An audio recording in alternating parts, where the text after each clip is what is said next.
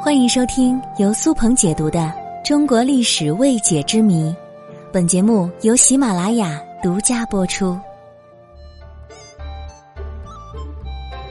自古以来，光棍现象就一直存在，而且古代的光棍现象要比现在更严重。众所周知，由于古代权贵阶层垄断了土地和教育资源。导致大量的普通百姓没有获得知识和财富的途径，因此变得赤贫。这种情况也使得社会的贫富差距巨大，有钱人可以三妻四妾，而穷人可能会一辈子都没有老婆。为此，古代的百姓和官府是想尽了各种办法来解决光棍问题。甚至做出了很多现代人无法理解的事情。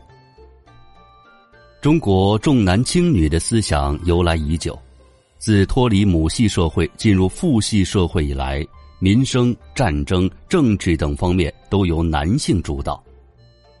而儒家思想更是对女性的行为做出了一系列的规范，直到现代。我国的部分山区农村仍然存在着比较重的重男轻女思想，因为重男轻女，那么女性的出生率和成活率就比男性要低一些，在比例上男女达不到一比一，所以就造成了很多的光棍儿。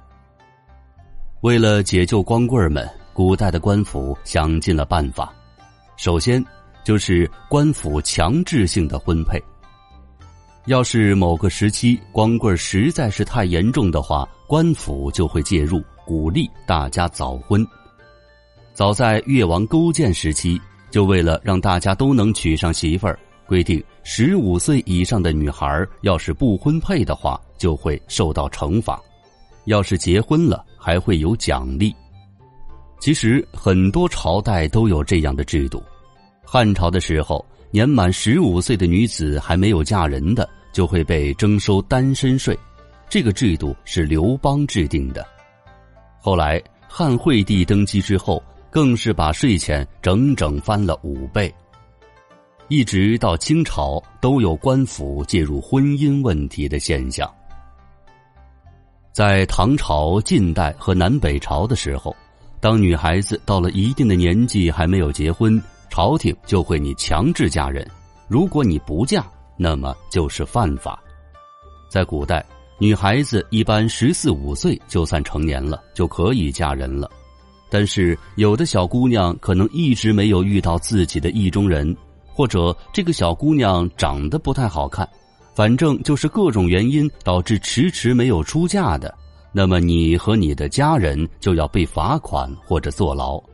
也有可能朝廷就直接给你分配一个夫君，但是分配的老公质量都很差劲。这里要跟大家说一个有意思的活动，叫做仲春会。简单的说，这个就是古代官方版的《非诚勿扰》节目。这么说，大家应该很清楚了。仲春会一般安排在农历的三月初三举行。